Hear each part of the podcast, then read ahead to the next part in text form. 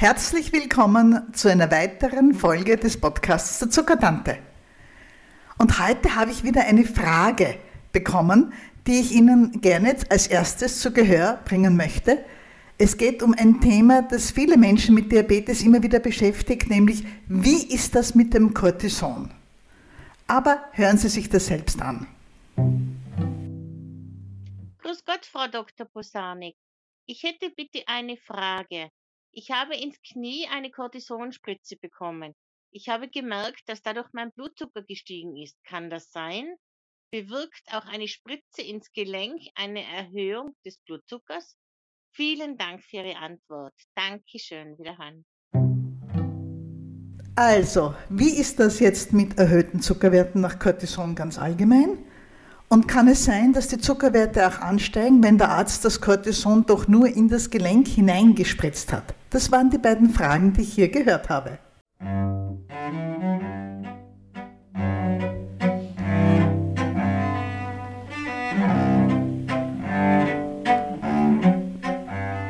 Ich bin Dr. Susanne Busanik, Ärztin für Allgemeinmedizin mit Schwerpunkt Typ 2 Diabetes mellitus und bin im Internet die Zuckertante. Und was Sie jetzt hören, das ist eben der Podcast der Zuckertante. Im Internet biete ich Betreuung und Coaching für Menschen mit Diabetes an, unter anderem in unserem Diabetes Club. Und eine unserer Teilnehmerinnen hat mir diese Frage geschickt und hat mir erlaubt, sie im Podcast zu spielen und auch damit zu beantworten. Ich möchte Ihnen zuerst kurz erzählen, was Cortison eigentlich ist und warum man sich davor nicht fürchten muss, warum es immer noch ein sehr, sehr wertvolles Medikament für uns Ärzte ist. Dann, wie das sein kann, was die Fragestellerin gefragt hat, dass der Zuckerwert ansteigt, auch wenn das Cortison ins Gelenk hineingespritzt wurde. Und als drittes und vielleicht wichtigstes, wie können Sie sich als Mensch mit Typ-2-Diabetes helfen, wenn die Werte durch das Cortison ansteigen, wenn sie halt Cortison vom Arzt verschrieben bekommen haben, es geschluckt haben oder gespritzt bekommen haben. Also, was ist eigentlich Cortison? Unter dem Namen Cortison verstehen wir oft mehrere verschiedene Substanzen, die alle beruhen auf dem Cortisol. Cortisol mit L hinten nach. Das ist das Hormon der Nebennierenrinde, das jeden Tag in unserem Körper produziert wird. Jeden Tag im Zuge der Aufwachreaktion in den frühen Morgenstunden gibt die Nebenniere ein bisschen mehr Cortisol ins Blut ab, dann ein bisschen weniger, unter, weniger unterm Tag, einmal ein bisschen mehr, ein bisschen weniger, wie es dieser Mensch halt gerade braucht. Interessant ist vielleicht zu wissen, dass das Cortisol erst deutlich nach dem Insulin entdeckt wird, nämlich erst 1935. Und 1948 erst hat die erste Patientin Cortison gespritzt bekommen. Das war eine Frau mit einer schweren rheumatoiden Arthritis, also einer sehr, sehr unangenehmen Form des Rheumas. Und sie hatte einen Schub und starke, starke Schmerzen. Sie war in kürzester Zeit schmerzfrei für mehrere Tage und das war damals natürlich eine Sensation und hat dann auch 1950 dazu geführt, dass der Nobelpreis für die Entdeckung des Cortisons vergeben worden ist. Und seither verwenden Ärzte Cortison in der Behandlung. Jetzt 1950 Nobelpreis. Von dort dauert es dann auch noch ein bisschen eine Zeit, bis man Cortisonpräparate in jeder Apotheke weltweit bekommen hat. Und dann haben Ärzte erst Erfahrungen gesammelt mit Cortison. Und natürlich wusste man am Anfang nicht genau, wie viel oder besser gesagt, wie wenig man braucht, um erwünschte Wirkungen gerade bei Entzündungen hervorzurufen. Und so kam es, dass besonders in den ersten Jahren, wo das Cortison am Markt war, Dosierungen gegeben worden sind, die wir heute bei weitem nicht mehr verwenden. Und das ist kein Vorwurf an die damaligen Ärzte. Die hatten endlich ein Medikament, wo sie Menschen helfen konnten, für die sie sonst fast nichts gehabt haben. Und noch viel wichtiger, ein Medikament, das im allergischen Schock, in der schweren Allergie prompt geholfen hat. Und dass man da einmal angefangen hat, behandelt hat, wirklich arme, schwerstkranke Menschen behandelt hat, das ist doch völlig okay. Erst im Laufe der Zeit, durch Untersuchungen, durch Studien, durch viele, viele Erfahrungen, haben Ärzte gelernt, Cortison viel genauer, punktgenauer und in viel, viel geringeren Dosierungen einzusetzen. Sodass man heute bei einem Reimerschub oft mit 15, 20 Milligramm auskommt. Bei einer schweren allergischen Reaktion, stellen Sie sich nur vor, eine allergische Reaktion von jemandem, der allergisch ist gegen Bienengift oder Wespengift, da kann es sehr, sehr hilfreich sein, schnell ein Medikament zur Hand zu haben, das eine Immunantwort, eine immunologische Reaktion sofort unterbricht. Und das ist das, was Cortison kann und wofür es gut ist. Es stoppt, es bremst Entzündungen extrem schnell und es fährt das Immunsystem runter. Es bewirkt, dass Immunantworten gestoppt werden. Ja, das heißt, wenn man unter zusätzlichem Cortison steht, dann ist man anfälliger für Infektionskrankheiten. Das ist wichtig für alle die Menschen, die Cortison auf Dauer nehmen müssen. Aber in Akutsituationen, wenn eine Entzündung zum Beispiel im ganzen Körper in den kleinen Blutgefäßen aufflammt, die Vaskulitis, dann braucht man große Mengen Cortison, bis zu 1000 Milligramm, also bis zu 1 Gramm. Aber damit kann man diese Entzündung, die im ganzen Körper läuft und die extrem gefährlich ist, kann man die sofort unterbrechen. Und genauso eben auch gerade bei einer allergischen Reaktion, bei einer heftigen Allergie. Das ist ja eine Überreaktion des Immunsystems. Und da ist es ein Segen, wenn man mit Cortison diese Allergie unterbrechen und bremsen kann. Und bei chronischen Schmerzen im Knie, die Fragestellerin sagte, sie hat die Spritze ins Knie bekommen, da gibt man es deshalb, weil Gelenke, die stark abgenützt sind, meistens die ganze Zeit ein bisschen wehtun, aber sie können von Zeit zu Zeit, wie wir im Slang sagen, spinnert werden. Es, kann, es können Entzündungsreaktionen in diesen beschädigten Strukturen innerhalb der Gelenke ausgelöst werden. Manchmal durch Überbeanspruchung, manchmal weiß man aber auch nicht, woher das kommt. Und dann wird ein an sich schon geschädigtes, vorgeschädigtes Knie zum Beispiel sehr schnell geschwollen, heiß und tut wirklich sehr, sehr weh. Und diese Entzündungen, Gelenksentzündungen, kann man mit Cortison sehr, sehr gut behandeln und bremsen und stoppen. Es ist meistens keine dauerhafte Lösung, aber es ist jetzt einmal eine große Hilfe im Moment. Und ich nehme an, dass unsere Fragestellerin Cortison ins Knie gespritzt bekommen hat, wegen so einer, wie wir sagen, aktivierten Arthrose.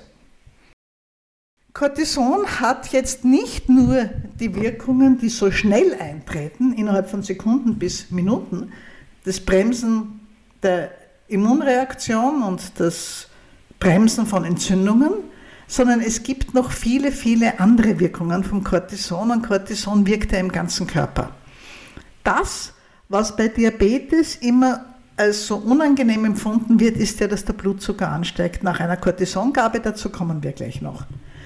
Zusätzlich hat Cortison auch eine Wirkung auf den Mineralienstoffwechsel im Körper.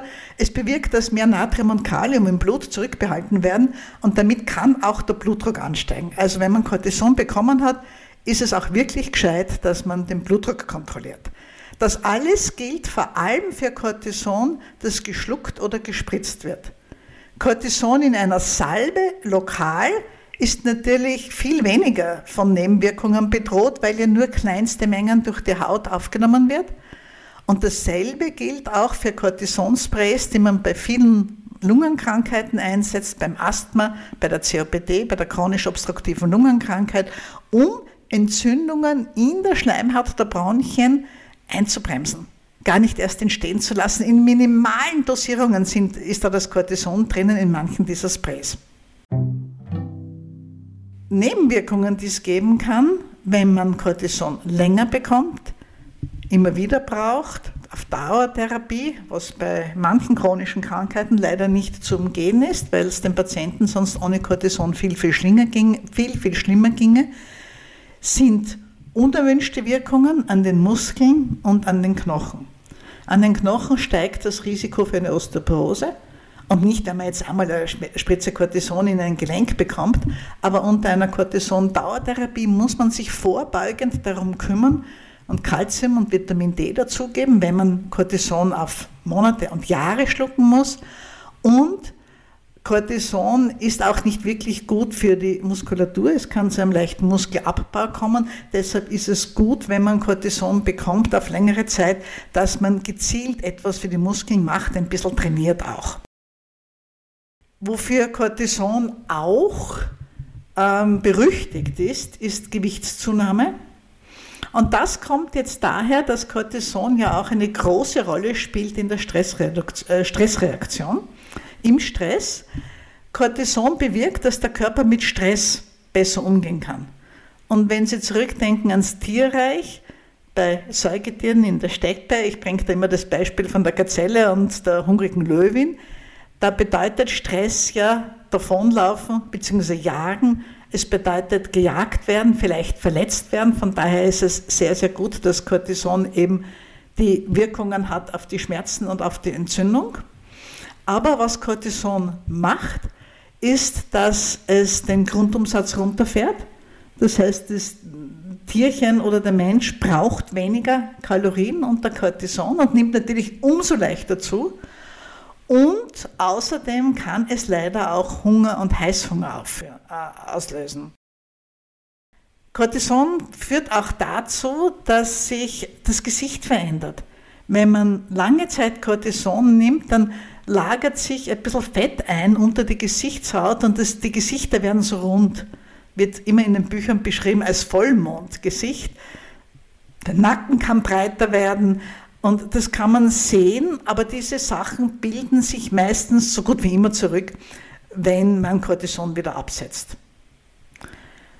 Es kann auch der Zwischenfunk mit dem Zyklus der, der Frau kann Probleme machen bei der Sexualität, Libidoverlust, Erektionsstörungen beim Mann und kann auch dafür, dazu führen, dass Menschen sich gereizt fühlen, ein bisschen depressiv fühlen, kann eine elende Mischung hervorrufen zwischen Gereiztheit, Müdigkeit und Schlafstörungen. Und wenn man lange Cortison nimmt in höheren Dosierungen oder immer wieder höhere Dosierungen braucht, eine Zeit lang geringere, dann wieder höhere, wie wieder bei manchen chronischen Krankheiten, dann braucht man auch regelmäßige Kontrollen beim Augenarzt, weil es auch zu tun haben kann mit einem grauen Star, der entstehen kann, einer Linsentrübung. Diese und noch weitere Nebenwirkungen vom Cortison spielen nur dann eine Rolle, wenn man es als Dauertherapie über längere Zeit gibt. Wenn Cortison, wie es ja meistens heute der Fall ist, kurzzeitig gegeben wird, dann sind als Nebenwirkungen für Menschen mit Diabetes am relevantesten sicher die Effekte auf den Blutzuckerspiegel. Als Stresshormon dient Cortison ja auch dazu, dass es dem Körper hilft, Zucker ins Blut zu bekommen. Cortisol sagt der Leber, sie soll Zuckervorräte ins Blut strömen lassen. Und das ist im Stress, im Tierreich durchaus sinnvoll.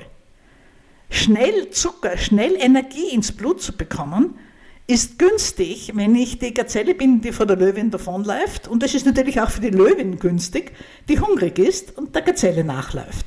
Denn vermehrter Zucker im Blut löst ja bei gesunden Lebewesen aus, dass die Bauchspeicheldrüse mehr Insulin macht und dass dieses zusätzliche Insulin den Zucker dorthin schaufelt, wo er hingehört, nämlich in die Zellen hinein, bevorzugt in die Muskelzellen. Und wenn die Muskelzellen Zuckernachschub bekommen, na, dann kann der, Zucker, der Muskel eben länger und schneller und stärker arbeiten. Und das Tierchen hat einen evolutionären Vorsprung.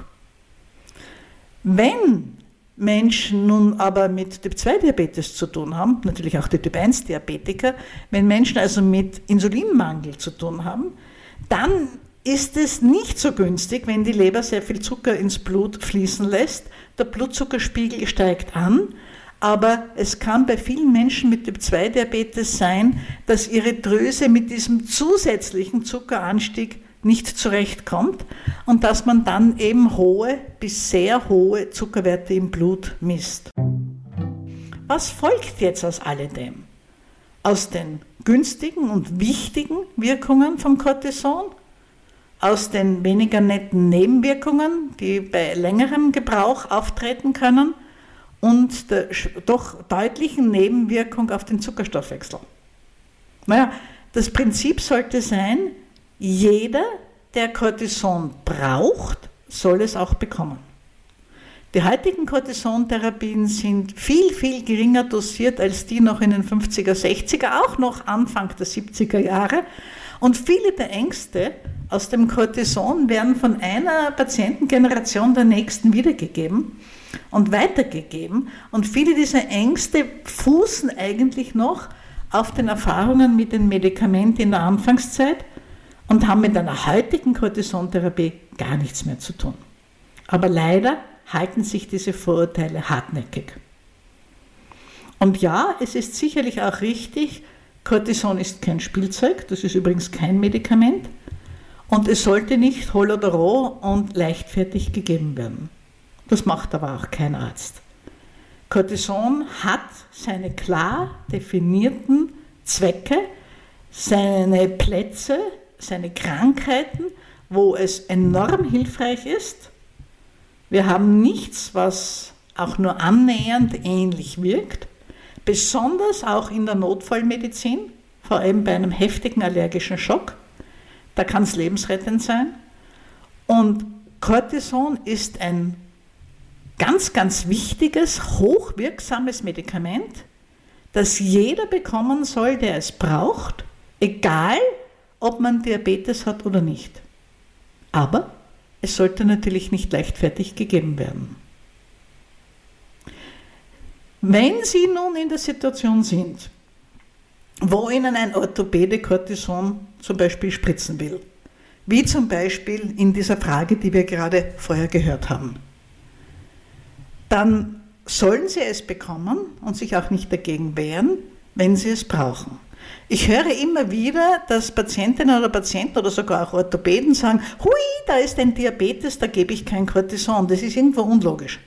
Also entweder ein Patient braucht es oder er braucht es nicht. Die Effekte auf den Zuckerstoffwechsel sind eigentlich Sache des Patienten und seines Diabetesteams. Ich weiß, das ist nicht immer einfach. Was können Sie also tun, speziell in diesem sehr häufigen Beispiel, aus dem Audio am Anfang, wenn Sie eine Kortisonspritze in ein Gelenk bekommen. Und vorher noch, warum steigt dann nachher der Blutzucker überhaupt an? Naja, man stellt sich das immer so vor, dass der Arzt mit seiner Nadel ein Gelenk ansticht, durch die Gelenkskapsel sticht, dann mit der Nadel im Inneren des Gelenks ist, in dem Fall im Kniegelenk, und dort das Cortisonpräparat hineinspritzt. Ja, da landet das im Inneren des Gelenks. Aber das Gelenk ist ja nicht hermetisch abgeschlossen gegen die Außenwelt. Alle Strukturen in unserem Körper müssen ernährt werden. Alle Strukturen in unserem Körper haben Anschluss ans Blutkreislaufsystem, an die kleinen und kleinsten Blutgefäße und natürlich zirkulieren auch Flüssigkeiten überall in unserem Körper. Feuchtigkeit, Wasser gibt es überall. Und natürlich muss auch die Gelenksflüssigkeit innen drinnen im Gelenk immer wieder neu gebildet werden. Natürlich muss auch ein Gelenk, Anführungszeichen, ernährt werden. Und so kommt es durchaus zu Kontakt zwischen Körperflüssigkeiten und Gelenksflüssigkeit. Und so gelangt ein Teil des Cortisons, das ins Gelenk gespritzt wurde, in die Körperflüssigkeiten, damit ins Blut, damit zur Leber und damit wird ausgelöst der Zuckeranstieg. Also das lässt sich ganz leicht erklären. Was macht man jetzt mit dem Zuckeranstieg und wie reagiert man darauf? Naja, wie Sie darauf reagieren können, das hängt davon ab, womit Sie Ihren Diabetes behandeln. Am einfachsten ist es bei der Insulintherapie.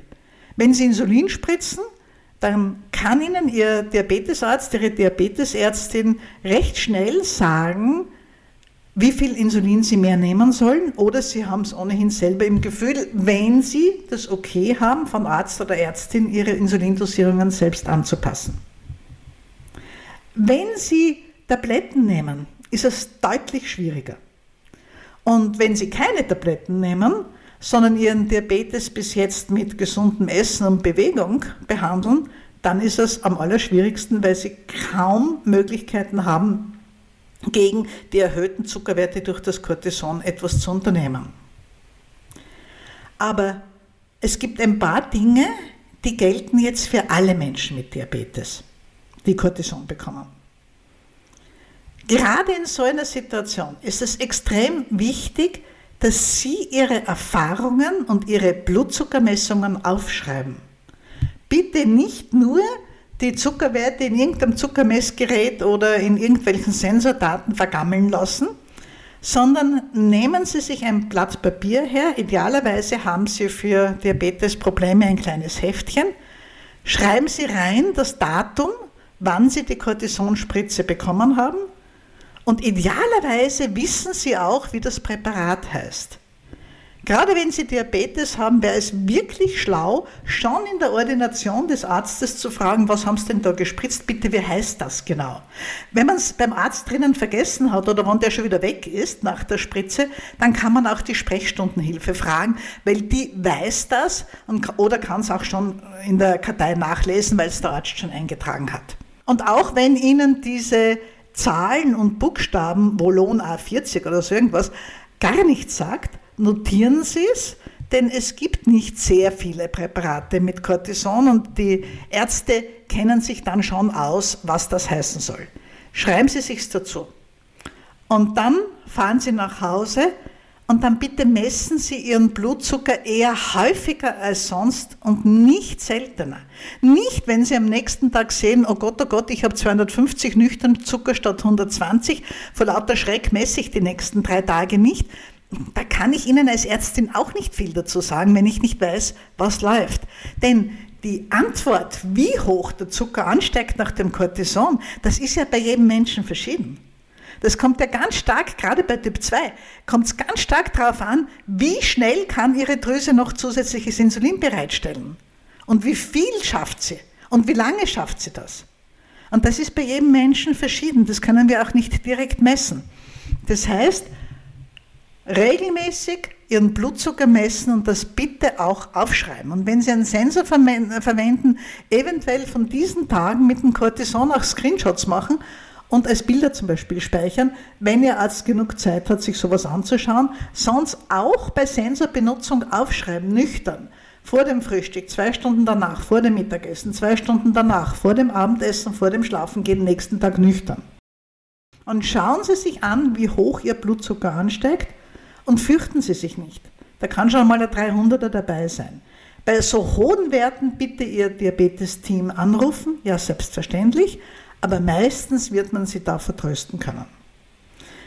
Das Mitschreiben ist auch deshalb so wichtig, weil es gerade bei diesen orthopädischen Spritzen sein kann, dass Sie dieselbe Spritze ein bisschen später, ein paar Wochen später noch einmal bekommen. Und da wäre es sinnvoll, dass es A, dasselbe Präparat wieder ist und dass Sie B, schon wissen, ui, nach dieser Spritze steigt mein Blutzucker für die nächsten zwei oder vier oder fünf Tage an und zwar so und so hoch dann kann man damit richtig gut arbeiten. Und diese Informationen braucht Ihr Arzt oder Ihre Ärztin, um Ihnen zu empfehlen, wie Sie reagieren können. Und wenn wir uns jetzt noch einmal kurz anschauen, was es für Möglichkeiten gibt bei den verschiedenen Behandlungen des Diabetes, bei einer Insulintherapie ist es relativ einfach, weil man mit zusätzlichem Insulin ausgleichen kann. Aber so richtig gut funktioniert das meistens erst bei der zweiten Spritze, weil man bei der ersten Spritze die Werte eben beobachten muss. Menschen, die Tabletten nehmen, kann man nur sagen, bitte Rücksprache mit dem Diabetesteam halten. Falls Sie da eine oder zwei von den Tabletten dabei haben, die ohnehin die Drüse antreiben, mehr Insulin zu produzieren, und wenn Sie mit diesen Tabletten noch nicht auf der Höchstdosis sind, kann es einmal sinnvoll sein, genau die Menge dieser Tabletten zu erhöhen, aber bitte nur nach Rücksprache. Bei den anderen Tabletten, bei Metformin zum Beispiel, bei einem Jadians, einem Synyadi, einem Forxiga, wie sie alle heißen, bringt mehr wahrscheinlich nicht mehr, weil dies sind ja die Tabletten, die die übliche Dosis haben und die nicht stärker wirken, wenn man mehr davon nimmt. Also bei den meisten Diabetes-Tabletten macht es nicht Sinn, mehr zu nehmen, weil man meistens schon auf der Standarddosis eingestellt ist. Ausnahme sind die Tabletten, die die Insulinproduktion ankurbeln. Da mag es Sinn machen, bitte Rücksprache halten. Und wenn Sie ein anderes Medikament nehmen, da aber noch nicht auf der vollen Dosis sind, zum Beispiel gerade am Aufdosieren sind oder gerade ein bisschen was abgebaut haben, da kann es Sinn machen, auch hier die Dosis leicht zu erhöhen, aber auch das bitte mit Rücksprache mit Arzt oder Ärztin. Wenn Sie Ihren Diabetes nur mit gesundem Essen, Bewegung behandeln, was können Sie dann machen? Ja, dann haben Sie es eigentlich am schwersten. Was Sie machen können, das gilt auch für alle, die Medikamente nehmen, in diesen Tagen besonders gut aufpassen aufs Essen. Es ist schwierig, weil Cortison kann Hunger auslösen. Und versuchen Sie, diesen Hunger zumindest mit halbwegs gesunden Sachen zu stillen. Und wenn es geht, sich ein bisschen mehr zu bewegen, was natürlich gerade bei Cortisonspritzen ins Knie schwierig ist, weil Sie da wahrscheinlich nicht sehr mobil sind. Sie sind ja dann zum Arzt gegangen, weil Sie arge Schmerzen haben. In jedem Fall kann Ihnen Ihr Diabetesteam nur dann helfen, wenn Sie die Werte parat haben. Das heißt, wenn Sie sich schrecken über hohe Werte, rufen Sie dort an, aber messen Sie auf jeden Fall so lange weiter, bis der Blutzucker sich wieder beruhigt. Und wenn eine Zeitspanne vorbei ist, in der Sie vielleicht mehrere Male eine Spritze ins Gelenk bekommen haben, wenn sich das alles wieder beruhigt hat, wenn es Ihnen wieder gut geht, dann wäre es eine gute Idee, einmal ein oder zwei solche Tage für den Diabetes einzulegen, wie es wir ja auch immer wieder anbieten, das nächste Mal am 25. November 23 übrigens, ein Tag, an dem Sie sich bemühen um extrem diabetesgerechtes Essen, bisschen mehr Bewegung und ein bisschen Entspannung, ein Tag für Sie selbst und Ihren Diabetes, das helfen kann, dass Ihr Körper wieder besser mit erhöhten Zuckerwerten zurechtkommt. Wenn Sie das interessiert, dann bitte schauen Sie auf meine Homepage auf die www.zuckertante.at. Da sehen Sie immer im Bereich Diabetestag, wie wir das machen und wann der nächste stattfindet und wie auch Sie dabei sein können, entweder von zu Hause aus als Online-Teilnehmerin oder gerne auch mal einen Tag mit mir hier im schönen Steyr verbringen. So, ich hoffe, das hat jetzt dieses Cortison-Problem ein bisschen geklärt. Verzeihen Sie meine Versprecher, ich habe einen sehr, sehr anstrengenden Tag hinter mir und da habe ich beim Sprechen schon gemerkt, dass ich mich ein paar Mal verhaspelt habe. Aber ich hoffe, Sie stören sich nicht allzu sehr daran. Ich freue mich auf die nächste Folge in der nächsten Woche und verbleibe mit dem alten Gruß der Zuckertante. Die Zuckertante grüßt und wünscht allzeit gute Werte.